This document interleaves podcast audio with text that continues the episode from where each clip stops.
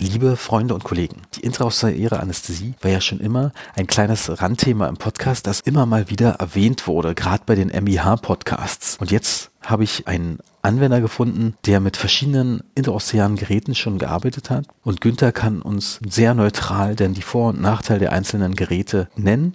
Und ich wünsche euch viel Spaß beim Hören.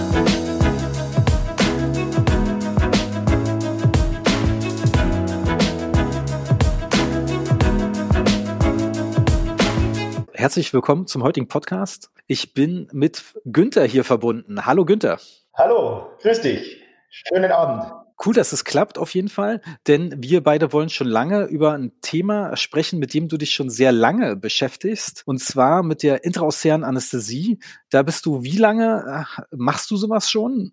Also ich habe 2004 mein Endokuri bei der Endoplus Akademie abgeschlossen da ist es eigentlich dann losgegangen, ja, dass man sagt, na ja, brauchen eventuell äh, noch zusätzliche Techniken, ja, um zu einer doch erfolgreichen Schmerzausschaltung zu gelangen in der Endo. Und seitdem habe ich mich eigentlich damit immer wieder beschäftigt, ja, auf der Suche einfach nach einem vernünftigen System, um wirklich eine vernünftige Anästhesie erlangen zu können für den Patienten. Lustig, dass du übrigens Endokuri sagst. Ich habe ja damals mal in meinem Endokuri 2013 den Kim gefragt, was machst du eigentlich bei so einem Hot Tooth? Und der hat was ganz Spannendes gesagt. Ja, beim Hot Tooth, den du nicht anästhesiert bekommst, da musste einen kleinen Schnitt machen, dann mit einem Rosenbohrer an den Knochen gehen und dann einfach direkt im Knochen anästhesieren. Und da dachte ich so, alter Falter, das habe ich vorher in dem Sinne noch nie so wirklich gehört. Okay, also das sind ja eigentlich die Anfänge der intraossialen Anästhesie. Ja, es war ja zum Beispiel auch in den 70er Jahren, 1968 rum, ja, war es ja auch so, dass man zum Beispiel gesagt hat,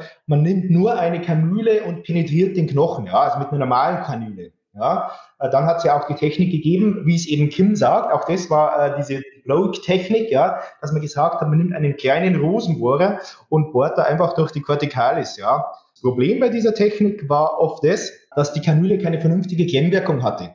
Jetzt wolltest du im Endeffekt Anästhetikum abgeben, ja, durch das, dass dieser Raum, den du dir mit diesem Rosenbohrer geschaffen hast, aber einfach zu groß war, ist die ganze Anästhesielösung im Endeffekt eigentlich aus der Spongiosa wieder rausgekommen, ja. Und du hast im Endeffekt sehr häufig keine vernünftige Wirkung gehabt, ja. Und was ich sehr häufig auch bei Kollegen, wenn man über das spricht, ja, es besteht nach wie vor immer so ein bisschen Angst, dass man sagt, na ja, bist du verrückt, du kannst doch nicht mit einem, mit einer Kanüle in die Spongiosa reinbohren. Ich denke mir dann immer, naja, wenn ich ein Implantat setze, dann ist dieses Loch, das ich da bohre, ja um ein Vielfaches größer und da mache ich mir nicht die Gedanken. Ja, es ist immer ganz so, es ist diese Zahnarztwelt, die in vielen Dingen oftmals ein bisschen anders wahrgenommen wird. Äh, ich finde viel faszinierender finde ich ja, dass du ja noch weitergehst, dass du seit, was war das, wie viele Jahren keine Leitung mehr gemacht hast, keine klassische? Also äh, niedergelassen bin ich hier jetzt in Rottenburg seit 2008 und seitdem habe ich also keine Leitung am Alveolaris inferior mehr gelegt. Ja. Warum? Auch damals war das, ist dann das gerade so aufgekommen mit der Aufklärungspflicht und dergleichen. Ja. Patienten aufklären, was alles sein kann. Und nichtsdestotrotz muss ich auch ganz ehrlich sagen, vielleicht habe ich mich auch zu dämlich gestellt, ja, mit diesen klassischen Techniken, die bei uns an der Uni gelehrt wurden. Also bei uns war hauptsächlich wirklich diese indirekte Technik, ja, also mit diesen Schwenken dann zur Gegenseite, war eigentlich so diese Standard, den man versucht hat, uns beizubringen, ja. Sehr häufig war zumindest bei mir das Ergebnis eher mäßig, ja. Es war dann so im weiteren Berufsleben, dass man sich dann natürlich äh, umsieht und guckt, na ja, was gibt's noch für Techniken? Dann, wie gesagt, der nächste Schritt ist natürlich die direkte, ja. Also, wie gesagt, manche Unis lernen ja entweder die indirekte oder die direkte, ja. Der nächste Schritt war dann eben die direkte ja, auch manchmal funktioniert, manchmal nicht funktioniert. Und so war ich immer so auf der Suche. Im Endeffekt gelang es dann irgendwann so an diese für uns Europäer, sage ich mal doch, äh, Außenseiter-Techniken wie eine Go-Gates-Technik oder eine Akinosi-Technik, ja, mundgeschlossene Technik, ja. Auch die finde ich persönlich vom Technischen her nicht ganz so easy zu handeln. Und somit war dann eigentlich der Weg erstmal vorgezeichnet, dass ich dann relativ viel mit Intraligamentärer gemacht habe. Also im Unterkiefer. Es, man spricht ja sehr häufig, wo haben wir die meisten Probleme? Im Endeffekt im Unterkiefer-molaren Bereich. Wenn es die Studien anguckst, ja, ist ja teilweise bis zu erschreckenden 40 Prozent Anästhesieversagern. Interessanterweise ist allerdings auch, wenn du dich mit Kollegen unterhältst, keiner hat die. persönlich, äh, wie gesagt, hatte die schon und musste mich drum eben umgucken, dass ich eine vernünftige Lösung für mich und meine Patienten finde. Ja, tatsächlich, ich bin ja mit zwei Oralchirurgen hier in Bayreuth und der eine meinte zu mir auch, ich krieg jeden taub und meinte zu ihm, ich habe hier gerade jemanden, jetzt ist deine Chance und es hat nicht geklappt. Nada, ja. Also, gesagt, das finde ich eben auch. Und also für mich war halt das einfach der Grund, dass ich gesagt habe, ich muss halt irgendetwas finden, was auch in meinen vielleicht nicht so fähigen Händen einfach vernünftig funktioniert, ja. Der nächste Schritt nach der Intraligamentären war dann eben so, dass man gesagt hat, ja, was kann man noch so machen? Und dann ist es so halt aus den USA natürlich wieder, aus den Endokreisen rübergeschwappt, ja und war halt allerdings, muss ich auch sagen, in meinen Anfängen oftmals vom Handling und vom Technischen her nicht so ganz einfach umsetzbar. Also die ersten so wirklich, ja, die ich dann wirklich routinemäßig und öfter gemacht habe, war mit X-Tips äh, von Dentsply. Das Problem war in meinen Augen immer so ein bisschen der Zugang, dass du, du wirklich transkortikal rangehst, ja, im Endeffekt äh, in Nähe des Apices, da wo wir wissen, dass die dickste kortikale Schicht ist, ja. Und da war es halt dann schon oft so, naja, du bist ja da drauf gestanden am Fußpedal und wolltest die Corticalis penetrieren und es hat halt ewig gedauert. Dann ist da vielleicht mal wieder dieser Kunststoffträger abgerissen, die Kanüle stecken geblieben und so. Und es war halt so, dass man gesagt hat, naja, auch das ist nicht ganz so befriedigend. Aber jetzt nochmal zu den X-Tipps. Für alle, die das nicht kennen, du hast da effektiv was auf dein grünes Winkelstück wahrscheinlich gemacht, wo du dann quasi damit die Cortitalis durchtrennst und konntest dann mit deiner normalen Anästhesienadel, die da durchpasste, dann das Anästhetikum initiieren. Ja, und äh, eben äh, diese, diese Kanüle, mit der du eben diese Corticalis penetriert hast, ist eben in situ geblieben. Das heißt, du hattest praktisch immer die Möglichkeit, wenn du den wolltest, nach äh, zu initiieren. Aber wie gesagt, für mich war das auch, es hat sich immer so auf den Kursen, wenn du das äh, angeschaut hast, dann hast du das System gekauft, was ja Gott sei Dank nicht so teuer war, weil im Endeffekt war es ja fürs normale äh, Winkelstück, ja, System, war das immer relativ easy. Bei den Patienten war das dann oftmals doch nicht ganz so easy, ja. Und dann hast du gedacht, na ja, wo gehe ich jetzt da hin, ja. Und dann warst du jetzt schon drauf und auch von den Nachbeschwerden her muss ich auch fairerweise sagen, ja, wenn du natürlich dann irgendwann die Kanüle stumpf machst, ja, und da mit dieser stumpfen Kanüle an der Corticalis rumschrammst, dann kann es da schon auch ein bisschen Probleme im weiteren Verlauf äh, geben, ja, dass der Patient da einfach wirklich eine, eine, eine Wundheilungsstrecke ein bisschen hat. Alles klar, ich verstehe schon. Dann hat es wahrscheinlich angefangen, dass einige Hersteller direkt Geräte rausgebracht haben. Ja, viele sind ja wieder verschwunden. Du, es gibt ja einen alten Artikel von dem Anesto äh, von B&H von dir. Das war etwas, das hat man, hast du, hat man glaube ich auf dem Mikromotor gemacht oder Turbinenansatz? Ja. Wie war das? Du hattest das Ganze auf dem Mikromotor drauf, ja. Im Endeffekt war der große Vorteil des, du musstest ja beim X-Tip im Endeffekt nichtsdestotrotz, weil du natürlich die Schleimhaut erstmal infiltrieren musstest, ja, brauchtest du nichtsdestotrotz eine extra Kanüle wieder. Du hast eine normale Spritze genommen, hast praktisch im Endeffekt die, die Gingiva und die Mucosa infiltriert und konntest dann natürlich erst Corticalis perforieren.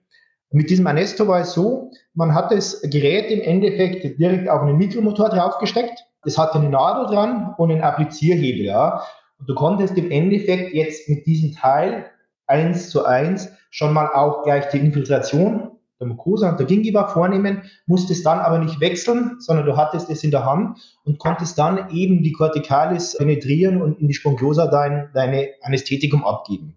Ein bisschen ein Problem im Vergleich zu den heutigen Sachen war das, dass es doch mitunter auch je nach Dicke der Corticalis schon zu Verblockungen der Kanüle gekommen ist. Das heißt, du hast gemerkt, okay, also man merkt es, man, man merkt wirklich, wenn man dann in die Spongiosa fällt. Du fällst dann praktisch im Endeffekt in die äh, Spongiosa und versuchst dann eben Anästhetikum abzugehen.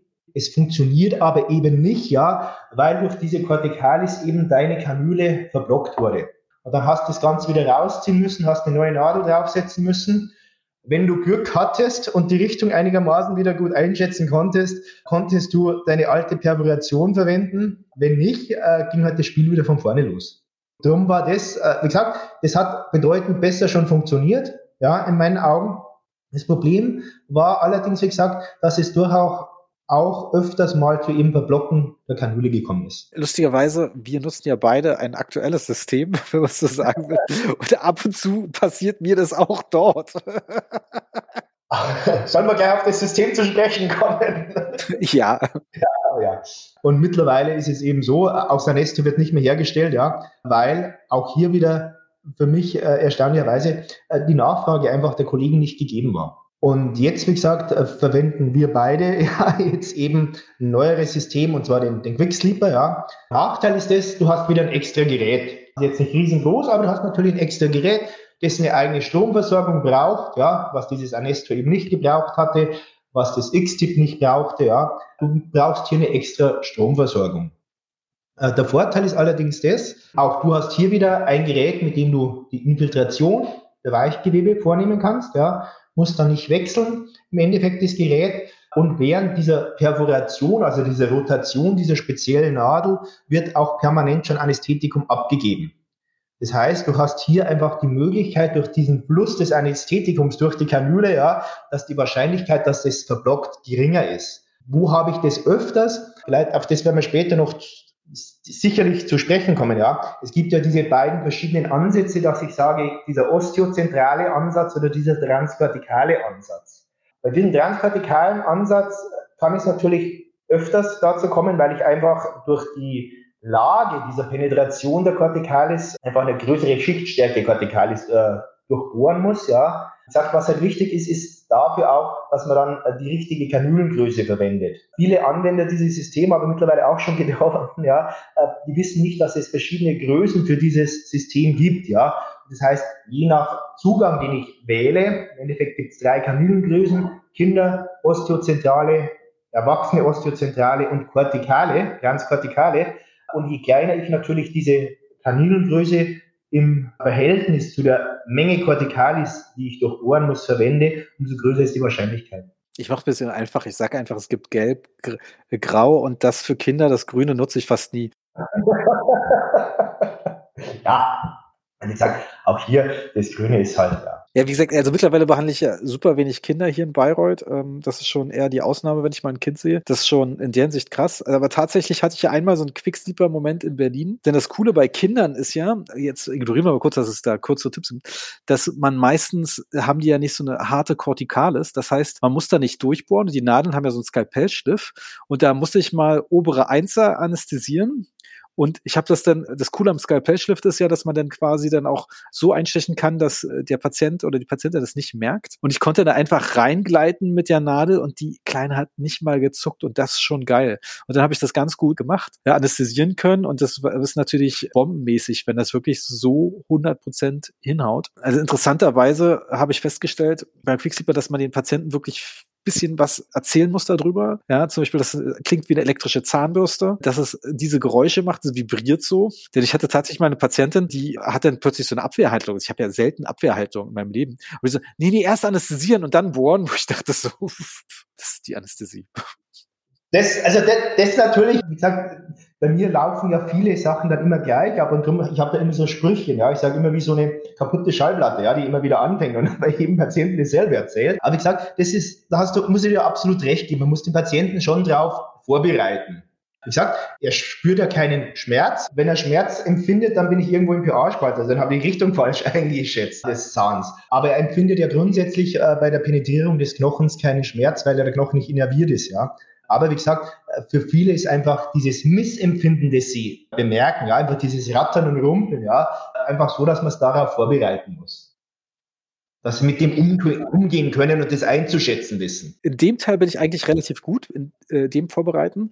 Wo ich, was Patienten mir nochmal als Feedback geben, ist je nachdem, mit was ich anästhesiere natürlich, dass der Herzschlag, äh, der sich dann mal kur kurzzeitig beschleunigt, dass sie das als unangenehm empfinden was sagst du denn in dem Fall? Auch da, also wie gesagt, ich hatte anfangs, äh, in meiner Anfangszeit, als ich Intraosea angefangen habe zu anästhesieren vor langer, langer Zeit, ja, war es ja immer so, dass viele Leute gesagt haben, du bist ja verrückt, du gibst ja das ganze Anästhetikum intravasal. Knochen ist durchblutet, ja, und wenn ich jetzt die Leitung lege und bin im Gefäß, dann äh, mache ich ja tunlichst genau das nicht, ja. Und dann gibt's ja eben auch diese Studien, dass man gesagt hat, na ja, wie schaut das aus? Ich habe auch bei meinen Patienten dann wirklich in der Anfangsphase einen Pulsoxy angelegt, um einfach zu gucken, ja, weil die Therapie dessen ist dann das, dass man einfach kurz mal wartet. Sehr häufig ist es allerdings bei mir auch so, ich habe das dann auch bei Patienten gemacht, die eben eine normale Infiltration im Oberkiefer zum Beispiel bekommen haben, ja, dass ich das wirklich mittlerweile auch so sehe wie die Studien, dass es sehr häufig einfach so ist, äh, dass die Angst und die Erwartungshaltung des Patienten grundsätzlich schon zu einer Tachykardie führen kann. Bewegt sich alles im Rahmen und wie gesagt, man wartet dann ein, zwei Minuten und dann ist auch gut. Natürlich, wie gesagt, gibt es auch den ein oder anderen Patienten, der dann äh, sagt, naja, jetzt fühle ich mich gerade nicht wohl, ja. Auch das, wie gesagt, wenn du die Vitalwerte anguckst, ja, und auch das Pulsoxy und, und, und, ja, ist das sehr häufig einfach die Aufregung und dergleichen.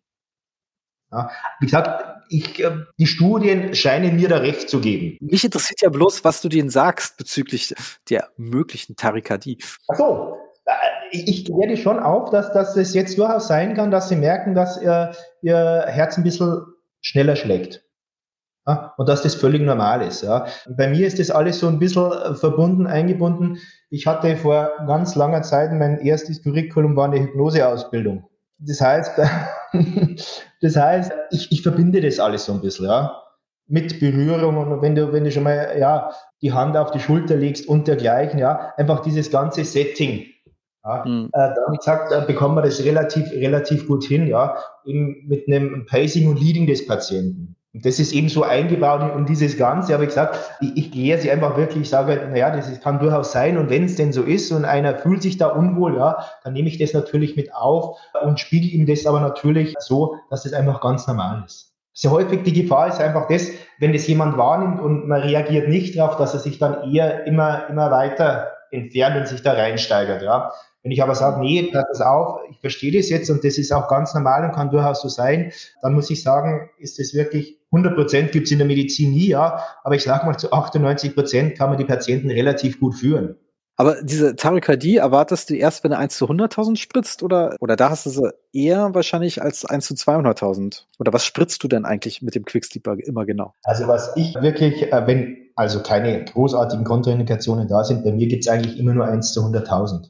Also wirklich so, dass ich 1 zu 200, ich habe zwar eine Packung da, verwende die aber nie, ja.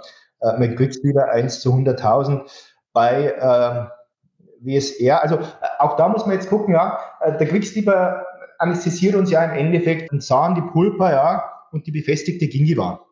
Sobald ich aber natürlich in die Mucosa komme, ja, muss man auch fairerweise sagen, brauche ich nichtsdestotrotz nochmal zusätzlich eine Anästhesie. Und das heißt, bei einer WSR oder wie auch immer, äh, nehme ich auch, hat der Patient auch ein Pulsoxidran, aber klassischerweise 1 zu 50 dann. Da muss man aber sagen, 1 zu 50.000 gibt es in Deutschland bei Septodont. Das ist bloß Lidocain.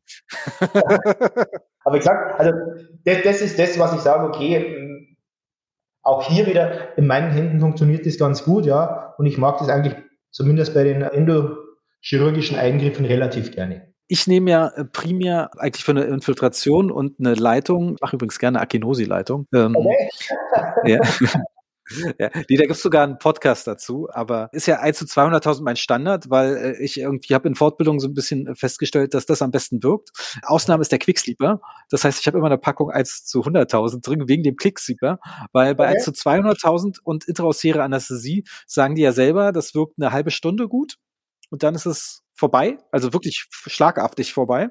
Also das muss man, muss man wirklich sagen. Du brauchst, du brauchst im Endeffekt beim Quicksleeper schon eine vernünftige Konzentration von dem Vasokonstriktor, ja. Äh, sonst ist die Wirkdauer natürlich sehr, sehr gering. Die Frage ist immer, was möchtest du machen, ja. Also für mich ist jetzt auch, so muss ich sagen, natürlich die Hauptindikation im Endeffekt eine Endo molaren Bereich, ja. Oder auch eine Füllungstherapie, ja. Bei einer Füllungstherapie, wenn ich da einen Zahn oder zwei mache, da, da komme ich auch mit dieser Zeit, würde ich gut hinkommen, ja. Bei einer Endo würde ich mit einer 1 zu 200.000 einfach nicht hinkommen. Und darum, wie gesagt, ist das für mich so, also mit Quickstripper immer 1 zu 100.000 auf alle Fälle. Und wie lang dauert es deiner Erfahrung nach, die Betäubung dann? Wie lang sie anhält? Ja, ich komme dann immer in eine gute Stunde, Stunde 15 Minuten, sowas. Und was ist, wenn du jetzt einen Zwei-Stunden-Termin hast? Dann kann es durchaus sein, dass ich nochmal nachanästhesieren muss. Also das, das ähm, je nachdem, was man macht. Ja, also wie gesagt, das ist wie gesagt wirklich so, dass das durchaus nochmal sein kann. Ja wenn der Patient das möchte. Ja, für mich ist halt einfach so diese, diese hochakute Phase oder diese hochschmerzhafte Phase, so dass ich sage, da brauche ich es einfach.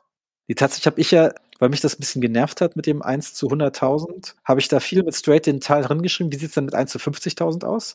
Denn lustigerweise der Luke, der die Quicksleeper-Schulung macht, der sagt immer, ich nehme mal 1 zu 80.000, wenn es länger dauert, aber ein, lustigerweise ausgerechnet 1 zu 80.000 gibt es nicht in Deutschland. Und das hat so ein bisschen, nicht Patentgründe, aber das hat Gründe, die man nicht erklären kann zu tun. Mich, bei, von Septodon gibt es zum Beispiel 1 zu 80.000, glaube ich, in Österreich und in Belgien, aber die dürfen das nicht nach Deutschland verkaufen. Ja. Genau, medizinische Zulassungsprobleme. Okay. ja, nee, also wie gesagt, also auch hier wieder ist, ist einfach im Endeffekt so, so meine Erfahrung, mit der komme ich einfach ganz gut hin. Ja. Darum besteht jetzt hier für mich jetzt nicht unbedingt die Notwendigkeit, das zu wechseln, sondern ich sage mir 1 zu 100.000 komme ich wirklich überall gut hin, ohne große Nebenwirkungen und darum ist das so mein Standard beim Wix-Sleeper. Nee, verstehe ich auch. Also im Prinzip eins, eine Stunde, 1,15, das ist auch so meine Erfahrung, die ich habe. Und aber das Spannende ist, dass dann Patienten auch sagen, das ist dann ganz plötzlich weg. Die merken das wirklich, dass es jetzt ist es weg. Was natürlich, was man jetzt nicht vergessen darf, ja, bei dieser eine Stunde 15, ja, das ist ja wirklich Zeit, Anästhesie und ich starte. Bei einer konventionellen Leitung muss ich ja in der Regel etwas warten. Das heißt, ähm, also mein ganz, ganz äh, frühen Tagen, wo ich das da gemacht habe, ja, war es ja durchaus so üblich, dass man da mal so 10, 15 Minuten gewartet hat, ja, und das Zimmer verlassen hat, ja. Das ist ja hier im Endeffekt nicht so, ja. Das heißt, ich äh, gebe das Anästhetikum ab und kann im Endeffekt äh, direkt mit der Behandlung starten, weil eben dieser Wirkungseintritt relativ zügig vonstatten geht, ja. Und durch das, dass das Ganze eben hier computergesteuert ist und das Anästhetikum sehr langsam natürlich infiltriert wird, es ist im Endeffekt so, wenn ich nach zwei, zweieinhalb Minuten mit meiner Anästhesie fertig bin und diese Kapule im Endeffekt in die Spongiose abgegeben kann, kann ich ja sofort starten. Und darum ist, ist das, finde ich, ein, ein guter Wirkzeitraum eigentlich. Nee, also in der Hinsicht äh, finde ich das auch cool. Und ich, was ich natürlich auch cool finde, ist, der, und wir müssen gleich noch mal, wie wir denn überhaupt, wo wir anästhesieren äh, mit dem Ding äh, sprechen. Denn wenn Kofferdamm einmal liegt und man an, nachanästhesieren will, kann man plötzlich in einem anderen Winkel auch reingehen, der vielleicht vorher nicht möglich war, weil der Patient so schön die Wange automatisch abhält. Auch das, also nee, also wie gesagt, das ist, ich, ich finde ich finde es einfach ein sehr schönes Teil. Die nennen es, glaube ich, bei Quicksleeper transkortikale Anästhesie. Du nennst es ein bisschen anders. Also es gibt, es gibt grundsätzlich zwei Zugangsarten eigentlich in die Spongiosa. Ja? Mhm. Und äh, Quicksleeper nennt, nennt die eine, die eigentlich die Standardvariante ist, ja, ist diese osteozentrale Technik. Genau. Das bedeutet im Endeffekt, gehe auf Höhe der Papillen in einem 40-Grad-Winkel zur Zahnachse, ja, penetriere ich den Knochen. Warum macht man das? Die andere Methode wäre die transkortikale Methode, ja, die ist so klassischerweise von der Intraosean. Und hier gehe ich im Endeffekt so auf zwei Drittel der Wurzellänge und penetriere da den Knochen dann. Hier ist natürlich die Kortikalis viel, viel dicker, was die ganzen Probleme, was ich vorher gesagt habe, mit sich bringt, ja.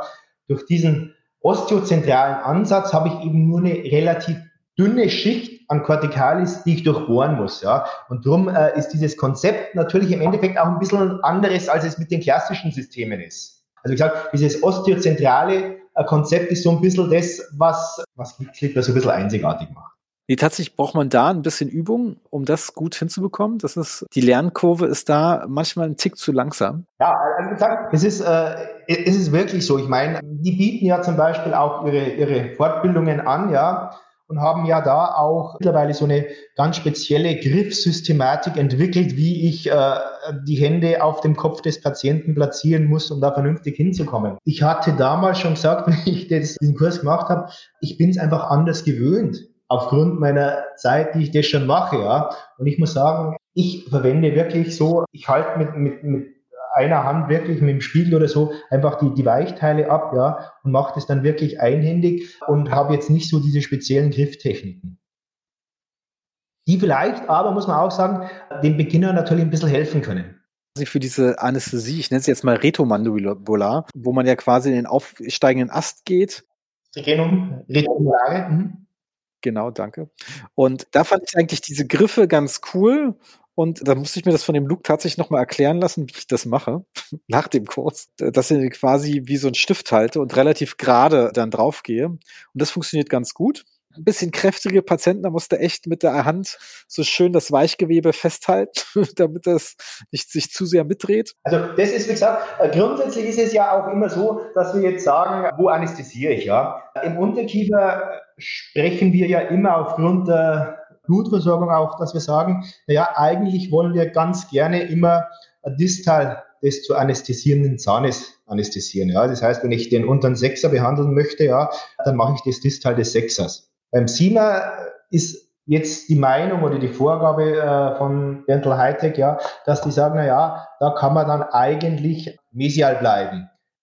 Ich muss ganz ehrlich sagen, ich bin jemand, der mittlerweile wirklich sagt, ich muss im Endeffekt im Unterkiefer immer distal des zu behandelnden Zahnes rangehen. Vor allem im molaren Bereich, ja. Wenn du mesial rangehst, dann kann es schon sein, dass du die mesiale Wurzel betäubt bekommst, ja, äh, das distal aber wirklich nicht, nicht ausreicht. Und darum bin ich wirklich jemand, der sagt, ich äh, im Unterkiefer, im molaren Bereich ist es für mich wirklich so, dass ich sage, ich muss immer distal des zu behandelnden Zahnes ran. Wie machst du es eigentlich bei den Fünfern und Vierern, wenn du das Gefühl hast, dass das Foramen mentales ist in der Nähe? Stört dich das oder ist das, spielt das keine Rolle? Primär erstmal nicht, ja. Also ich, was, was schon wichtig ist und, und, und das glaube ich schon entscheidend, ja. Man muss sich schon im Vorfeld, vor Einsatz des Quixlivers natürlich so ein bisschen Gedanken über die Anatomie machen, ja. Das heißt, ich schaue mir da immer ein Röntgenbild an im Vorfeld. Jetzt so aus gerade wohl durchbohren würde ich nicht machen. Also für mich ist es wirklich schon so, dass ich sage, ich muss einfach wirklich gucken, wo macht es Sinn, ja. Weil wir natürlich ja auch ein paar Kontraindikationen haben, ja. Das heißt, äh, in massiven, wo einfach eine, eine, massive perinatal Infektion oder dergleichen da ist, ja, da soll ich natürlich auch nicht durchgehen. Das heißt, ich muss da schon ein bisschen gucken, ja. Wenn ich jetzt natürlich sage, im Unterkiefer habe ich eine, eine Wirkung immer distal des Zahnes nach mesial sind so, ja, zwei bis maximal drei Zähne. Ja. Das heißt, wenn ich da aber eine gute Stelle jetzt habe, zum Beispiel das Foramen, ich muss den Fünfer anästhesieren und das Foramen wäre jetzt genau da, ja dann hätte ich da auch kein Problem, dass ich da sage, ich gehe eher an den Sechser, das Teil. Weil ich weiß, nach vorne habe ich nie das Problem, ja, im Unterkiefer.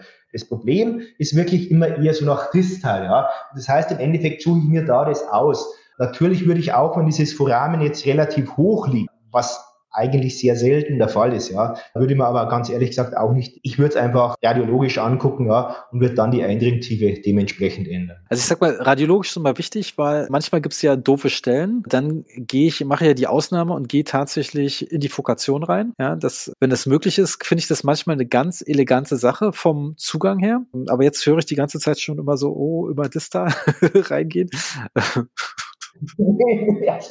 ah, auch deswegen gesagt, auch hier haben wir ja gesagt, du bekommst ja im Unterkiefer schon auch immer, ich sage, eine, eine Zahnwurzel bekommst du taub, ja. Das heißt, wenn du eine schöne Flokation hast, eine getrennte, ja, und kommst da einfach schön ran, und sehr häufig sind ja das dann im Endeffekt Zähne, bei denen du im Purkationsbereich natürlich Platz hast, unter Umständen distal, von der distalen Wurzel zur mesialen Wurzel des hinteren Zahnes aber keinen Platz hast. Dann ist natürlich diese Purkationsstelle der ideale Bereich weil eine Wurzel distal bekommst du taub. Ja, aber ich sag, äh, also würde ich, wie gesagt, ganz genauso machen. Also ich denke, es ist wirklich, und das ist vielleicht auch so ein bisschen die Lernkurve im Unterkiefer, vor allem im Unterkiefer-Molarbereich, dass ich einfach sage, wo nehme ich jetzt die Stelle, wo ich wirklich, wo ich wirklich reingehe. Ja, aber du hast es vorhin mal Kontraindikationen angesprochen. Was sind denn die Kontraindikationen, wo du sofort darauf achten würdest? Beim Fixleaper? Also Pheochromozytom äh, wegen, wegen Adrenalin. Ich brauche aber Adrenalin. Was ich mir auch immer ein bisschen Gedanken mache, äh, ist IV-Bisphosphonate. Es kann alles natürlich, e-, egal was du bei denen machst, kann natürlich irgendein Problem bereiten. Aber das wäre jetzt etwas, wo, wo, man wirklich, wo man wirklich Gedanken machen würde. Oder eben äh, akute inflammatorische Entzündungen in dem Bereich. Ja, da würde ich wirklich ein Stück eben im Unterkiefer nach Distal gehen. Im Oberkiefer ist es eben so, dass sich die durch die, die Qualität des Knochens, ja, äh, durch diese äh, Spongiosa, diese massive, das Anästhetikum einfach in alle Richtungen besser verbreitet. Was auch noch ganz interessant ist vom äh, Trigonum retromolare, von dem du vorher gesprochen hattest, ja, auch da gibt es ja mittlerweile Studien, die auch ja dieses mittlerweile von einem retromolaren Foramen sprechen, ja, was mittlerweile relativ häufig gefunden wurde, ja, war das letzte Mal ein Kollege im Masterstudiengang, der den Vortrag gehalten hat, ein Anatom, der davon berichtet hat, ja, dass es gar nicht so selten ist, ja, dass praktisch im retromolaren Bereich distal eben noch ein Foramen ist, wo eben auch Nervfasern rauskommen. Und das muss scheinbar so häufig sein, dass das sogar beschrieben ist. Oh, da muss ich mal in die TVTs mal dran nachsuchen. Ja, war, war wirklich interessant, hat ein paar Kadaverstudien und dergleichen gezeigt und ist wirklich, also wäre auch vom Ansatz natürlich so, dass man sagt, ja, auch das würde ja viel erklären, warum wir das oft mhm. im Unterkiefer einfach nicht schaffen. Das erklärt echt gut viele Sachen, warum es Sinn macht. Also ich meine, ich meine, oder andersrum, ich habe ja viel mich mit Anästhesieversagern zwangsweise beschäftigt und Leute, die auch Australien, die sagen, also wenn du wirklich da Probleme hast, machst du eine Leitung, dann machst du noch ein mentales was und infiltrierst noch, und zwar relativ tief und lässt es lange einwirken, damit dann auch alles durch die dicke Corticalis durch kann. Interessanterweise hat der Typ auch gleich gesagt, dass er lingual ungern anästhesiert. Ja, also wie gesagt, ich glaube einfach diese Konzepte, die, die ja auch beschrieben sind, dass man sagt, na ja, im Endeffekt hat man ja so oft das Gefühl, dass es irgendwie so ein, so ein Staffelschema gibt, ja. Dass man sagt, na ja, jetzt funktioniert die Leitung nicht, ja. Äh, dann macht man halt als nächsten Schritt so ein bisschen Infiltration, Bukal und Lingual. Wenn das auch nicht funktioniert, dann gehen wir mal intraligamentär ran. Funktioniert das auch nicht, dann gehen wir mal intrapulpal ran. Wobei ja auch das ja häufig das Problem ist, ja, also zumindest bei uns, ja, äh, dass ja viele Kollegen dann einfach diesen Zugang bei der Intrapulparen relativ groß aufziehen, dass sie gut hinkommen, ja, was natürlich das Ganze konterkariert, ja, weil äh, natürlich ja im Endeffekt bei der Intrapulparen der Druck die Wirkung äh, ausmacht und nicht das Anästhetikum, ja.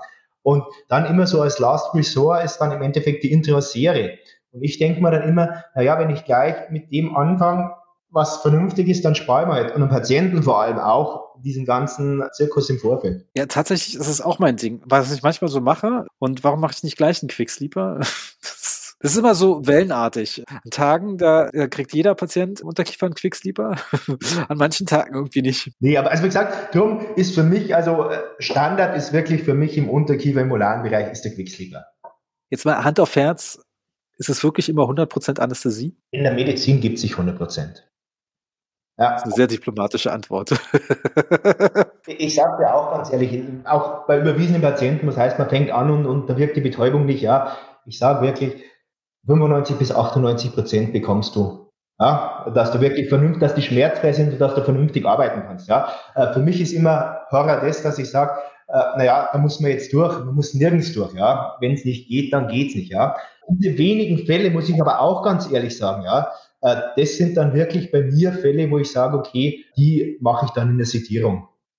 Klassischerweise IV-Sedierung oder oral mit, mit Midazolam, ja. Also da sage ich, da habe ich aber anderweitig auch keine Chance, ja, weil natürlich da einfach viele Dinge dann zusammenkommen. Ja, nee, tatsächlich, das mit der Sedierung ist ja auch sehr spannend. Ja, und ich glaube, es äh, würde auch sagen, trotz Quicksleeper braucht man so eine Sedierung ab und zu.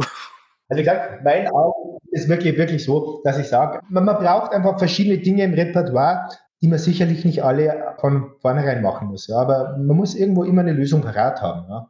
Und für das gibt es ja. Auch da, wie gesagt, wenn du das anguckst, ja, diese intraserie Anästhesie, wie gesagt, trotz der guten Wirkung in meinen Augen mittlerweile relativ easy Handhabung, wenn man es ein paar Mal macht, ja, fristet ja in Deutschland nichtsdestotrotz immer noch ein Schatten da sein, ja. Also hm. viele Kollegen kennen sie nicht, ja. Manche kennen sie, wissen aber nicht genau, wie es funktioniert, haben deswegen ein bisschen Angst davor. Wenn du guckst, in den Staaten drüben, bei den Endoleuten, da ist das eher auch so ein Standardmittel. Und so ist es mit der Sedierung im Endeffekt auch, ja. Sehr häufig ist das bei uns immer noch so ein bisschen verpönt. Naja, darf das der Zahnarzt oder darf es nicht, ja. Ich sage, ich muss es machen, ja. Notfall kann immer sein, für das muss ich aber auch ausgebildet sein, zumindest, dass ich bis der äh, Notarzt kommt, ja, es stabilisieren kann, aber es kann bei jedem Patienten passieren. Und darum finde ich schon wichtig, dass man sagt, wenn man das macht, ja, dass man einfach sich da auch ein bisschen äh, damit beschäftigt, aber dann finde ich das einfach wirklich gute Dinge, ja. Und wie gesagt, wenn ich jetzt vorher gesagt hätte, das funktioniert zu 100 Prozent, dann wäre es einfach gelogen gewesen, ja. Wie gesagt, ich habe eine wirklich sehr, sehr hohe Erfolgsrate. Es gibt aber einfach Fälle, wo ich sage, okay, da muss man eben dann diesen Schritt weitergehen. Und tatsächlich ist ja mein Schritt weiter im Moment, den Tipp habe ich von David Sonntag bekommen, dass er Dextromethason gibt vorher. Er hat immer gesagt, äh, man sollte eine Stunde vorher infiltrieren. Tatsächlich habe ich festgestellt, das ist für mich im Praxisalltag total lästig. Und ich schreibe dann einfach Rezept und die nehmen dann eine Tablette eine Stunde vorher, das oral. Das mache ich gerne bei Leuten, die von mir im Vorgespräch schon sagen, Leitung, Unterkiefer, ja, mal schauen, ob das klappt. Es klappt nicht immer. Ja, das, das ist quasi meins.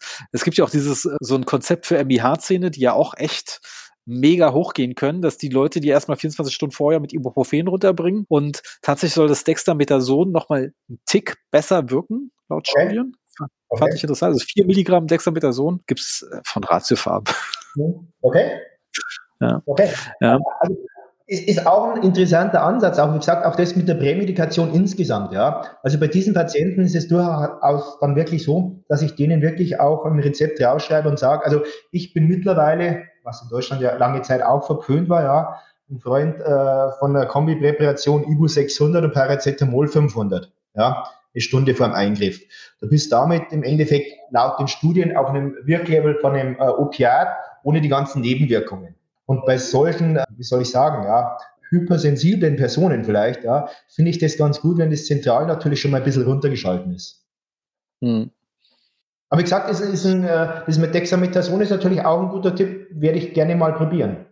Ja, aber tatsächlich das Problem bei Dexamethason ist, da soll man es nicht mit Ibuprofen kombinieren. Okay, okay. habe ich auch nicht gewusst.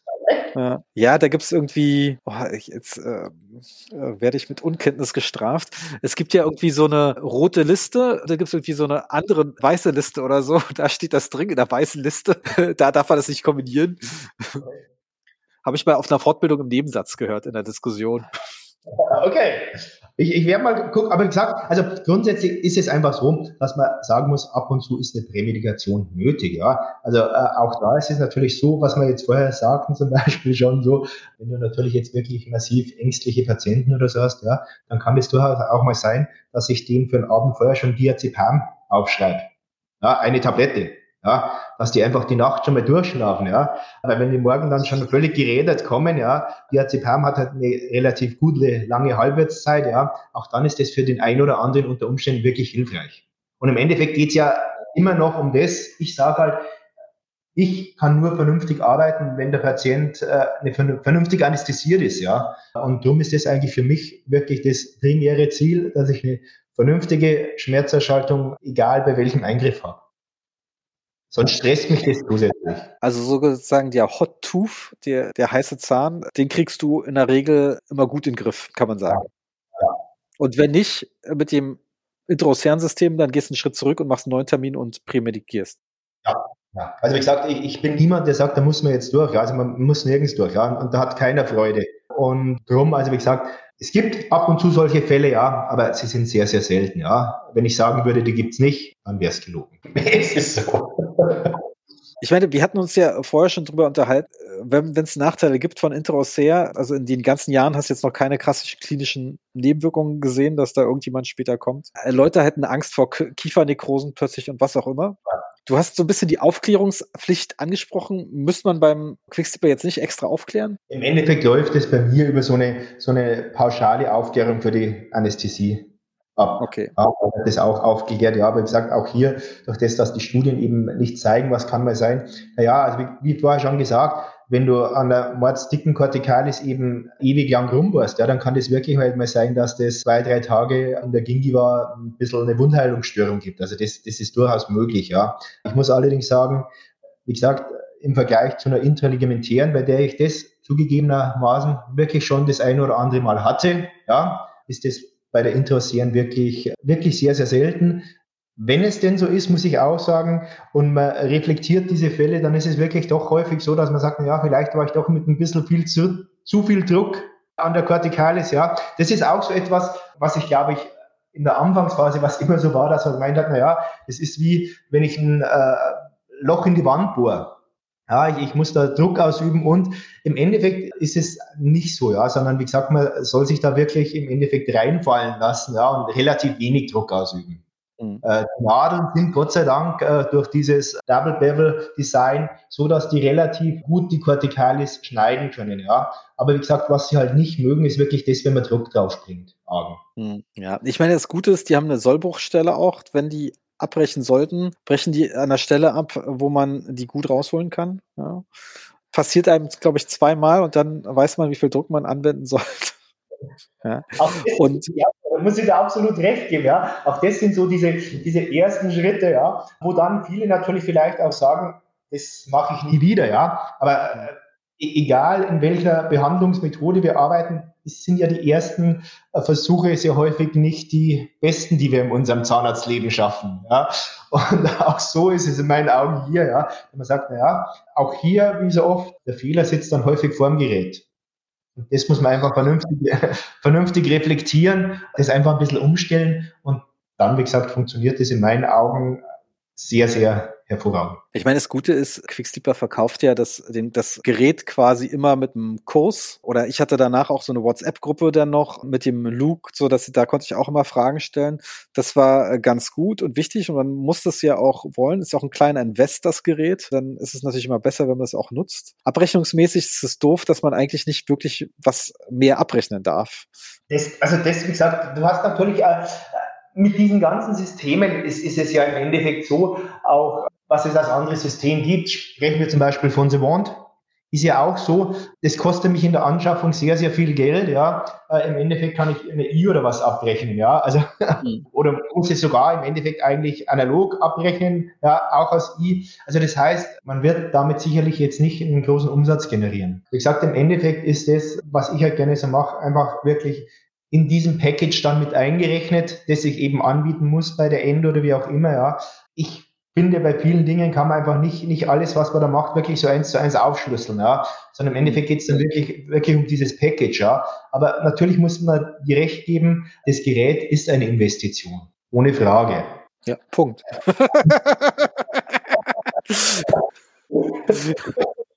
ja, ja.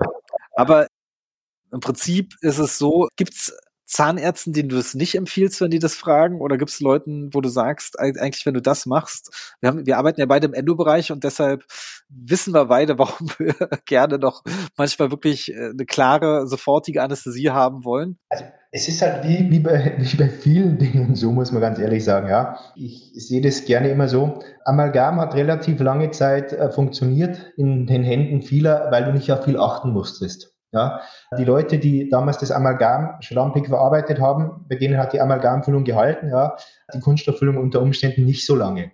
Und so ist es natürlich auch, ja. Also das ist natürlich schon ein Gerät, das ein bisschen äh, Bedacht erfordert, ja. Und jetzt auf Haruk das äh, zu verwenden, ja, das funktioniert halt nicht. Also wie gesagt, du musst dir schon im Vorfeld mal das Röntgenbild angucken, musst du überlegen, wo ich gehe ich da ran und so, ja diese, diese Lernkurve ist dann natürlich irgendwann so, dass du das einmal einen kurzen Blick drauf wirfst und dann weißt du Bescheid, ja. Oder natürlich auch vom Zugang von der Mundöffnung oder, oder dergleichen, ja. Aber wie gesagt, grundsätzlich sage ich, ist es eigentlich in jeder Praxis sicherlich eine Bereicherung, ja. Auch da haben wir ja vorher schon drüber gesprochen mal, ja. Macht es Sinn, das immer und überall einzusetzen? Auch das ist natürlich die Frage. Man kann, wie gesagt, äh, mit dem natürlich, man kann es immer und überall einsetzen. Ja. Ich sage halt, für mich muss es irgendwo diesen, diesen Mehrwert im Vergleich zu einer anderen Methode haben. Drum, wie gesagt, ist das halt für mich einfach so, dass ich sage, naja, du hast einfach wirklich diesen Vorteil im, im unterkiefermolaren Bereich. Du kannst in mehreren Quadranten arbeiten, ja, durch das, dass eben wirklich nur ein kleinerer Bereich anästhesiert ist. Und darum sage ich, ist das für mich einfach wirklich eine Investition, die einfach sein musste. Ich habe es ja auch. Wie gesagt, ich würde es wirklich auch hier wieder 98 Prozent der Kollegen sicherlich empfehlen. nee, tatsächlich ist es bei, habe ich das Gefühl, bei Kinderzahnärzten ist es relativ beliebt. Weil, also, oder die, die es haben, die schwören so ein bisschen drauf, höre ich immer so. Aber da haben die ja, Kinderzahnärzte haben ja dieses MIH-Problem, dass die pro Woche mindestens einen krassen Fall haben. Für die ist es natürlich auch angenehm, wenn die was haben, so einer, mehr als einer Schublade, dass die dann auch relativ safe sagen können, das wirkt ganz gut. Wobei die natürlich wahrscheinlich dann immer noch mehr Schiss haben vor dem Keim, äh, der da drunter ist. Also, wie gesagt, aber auch da, wie gesagt, äh, hast du ganz recht. Ja, auch da gibt es ja mittlerweile Studien, die zeigen einfach, dass äh, bei diesen MIH Fällen, dass das wirklich äh, unter Umständen einfach besser wirkt, weil du hast ja praktisch immer diese äh, subklinische chronische pulpale In äh, Inflammation. Die macht halt das unter Umständen schwierig, so einen Zahn mit einer normalen Infiltration zu betäuben. Ja. Und auch da ist es so, wenn du eben das ganze Intraser abgibst, scheinen oder zeigen die Studien zumindest, ja, dass das um, deutlich besser wirkt. Ja, cool. Vielen Dank, Günther. Ich glaube, wir haben alles durch. Ja. Also wie gesagt, die Lernkurve ist langsam, kann man sagen. Man darf sich aber darauf freuen, weil es Leute gibt wie dich, die das seit Jahren äh, erfolgreich anwenden. ja. Äh, Günther, du gibst ja auch noch Fortbildung. In welchem Bereich gibst du eigentlich noch Fortbildung? Kannst du das noch zum Schluss sagen? Äh, also mein Hauptbereich ist die Endo, ja, Endodontie, dann eben Mikroskopkurse. Also wie man richtig sitzt, ergonomisch. ergonomisch grundsätzlich, was kann man damit machen? Ja, es gibt, gibt sehr viele Basic-Sachen, die, die es dem Anfänger, auch hier, wie gesagt, meine Leidensgeschichte, ja, ich hatte mir das damals eben auch dann relativ schnell gekauft und war wirklich ein halbes bis dreiviertel Jahr ziemlich frustriert. Also wie gesagt, das war 2004 dann. Da hat es noch nicht so viele gegeben. Und ich wurde dann dankenswerterweise von einem Kollegen aus Landshut, das war der Holger Denhardt, der leider viel ah. zu früh verstorben ist, ja. Leider. Äh, leider, ja. Der hat dann gemerkt, dass das vielleicht mit mir und der Endo doch was werden könnte, ja. Und hat mich dann da wirklich, ja, ich war da jeden Mittwoch, wenn ich frei hatte, beim Hospitieren und habe mich da so mit auf die Reise genommen, ja. Und darum liegt mir das wirklich am Herzen, dass man einfach auch den Neueinsteigern am Mikroskop einfach ein paar Sachen zeigt, wo man sagt, na ja, damit macht euch das Leben leichter und auch da vielleicht häufig äh, diese Erwartung erstmal ein bisschen wegnimmt, dass man sagt, naja, ich kaufe mir heute ein Mikroskop und morgen ist alles besser. Was für Mikroskope hast du in deiner Praxis? Dadurch, dass ich natürlich seit langer Zeit äh, auch mit Sumax verbändelt bin, ja, und da auch ein bisschen in der Entwicklung bin, Sumax. Hast du auch das Neueste, dieses OMS Pro Ergo ähnliche mal auf Herz und Nieren getestet? Ja, also ich habe zwei hier. Ah, ja. cool. Also ich, ich finde es gut. Ja. Äh, auch hier denke ich, ist es immer, immer so, dass man sagen muss, ist im Endeffekt wie beim Auto. Jemand hat ja gerne einen Mercedes-Stern dran oder einen BMW-Sticker oder ein Audi-Emblem, ja. Im Endeffekt nehmen sich alle nicht wirklich was. Es sind sicherlich Feinheiten, ja, äh, die, die den Unterschied machen, ja. Aber Gott sei Dank muss man sagen, sind mittlerweile so diese größeren Mikroskophersteller wirklich auch so, dass du sagst, du kannst eigentlich bei keinem was falsch machen in meinen Augen. Nee, tatsächlich habe ich selber noch nie so wirklich mit einem Zoomex gearbeitet. Die Zeiss Produktreihe habe ich fast drauf und runter. Also wohl Pico, Poergo, Extaro nicht. Flexion habe ich auch gearbeitet. Ich finde das so ein bisschen der Preis-Leistungssieger. Und Zoomex hatte ich bloß damals die Variante im Workshop, die so ein bisschen so eine Pico-Kopie war, kann man so sagen. Die war okay, aber im Workshop hat, die macht die natürlich mal nicht unbedingt immer den besten Eindruck. Nee, also wie gesagt, man muss natürlich sagen, was oft da auch auf diesen, äh, ich sage immer, so ein Mikroskop muss einfach vernünftig von den ja, Anbauteilen vernünftig ausgestattet sein. Ja, und das sind nicht viele Dinge, wo du sagst, im Workshop, mit dem die Leute arbeiten, ist einfach wirklich so, dass du jetzt sagst, na ja, so kann man einfach wirklich nicht vernünftig arbeiten. Fängt aber natürlich schon damit an, dass ich sage, na ja, wenn ich mit dem Mikroskop arbeite, brauche ich zumindest auch einen vernünftigen Mikroskopstuhl weil ich vernünftig sitzen muss. Ja, wenn du da in einem normalen Workshop eben dann auf einem äh, Hotelzimmerstuhl sitzt, ja, oder Hotelzimmerstuhl sitzt, dann ist das für mich immer so ein bisschen schwierig. Ja, die Hände hängen irgendwo runter und das macht das Ganze eben ein bisschen schwieriger und darum äh, mag ich das auch ganz gerne eigentlich immer dann so eher kleine Gruppen in der Praxis. Ja, okay, das glaube ich für ich eher am effizientesten.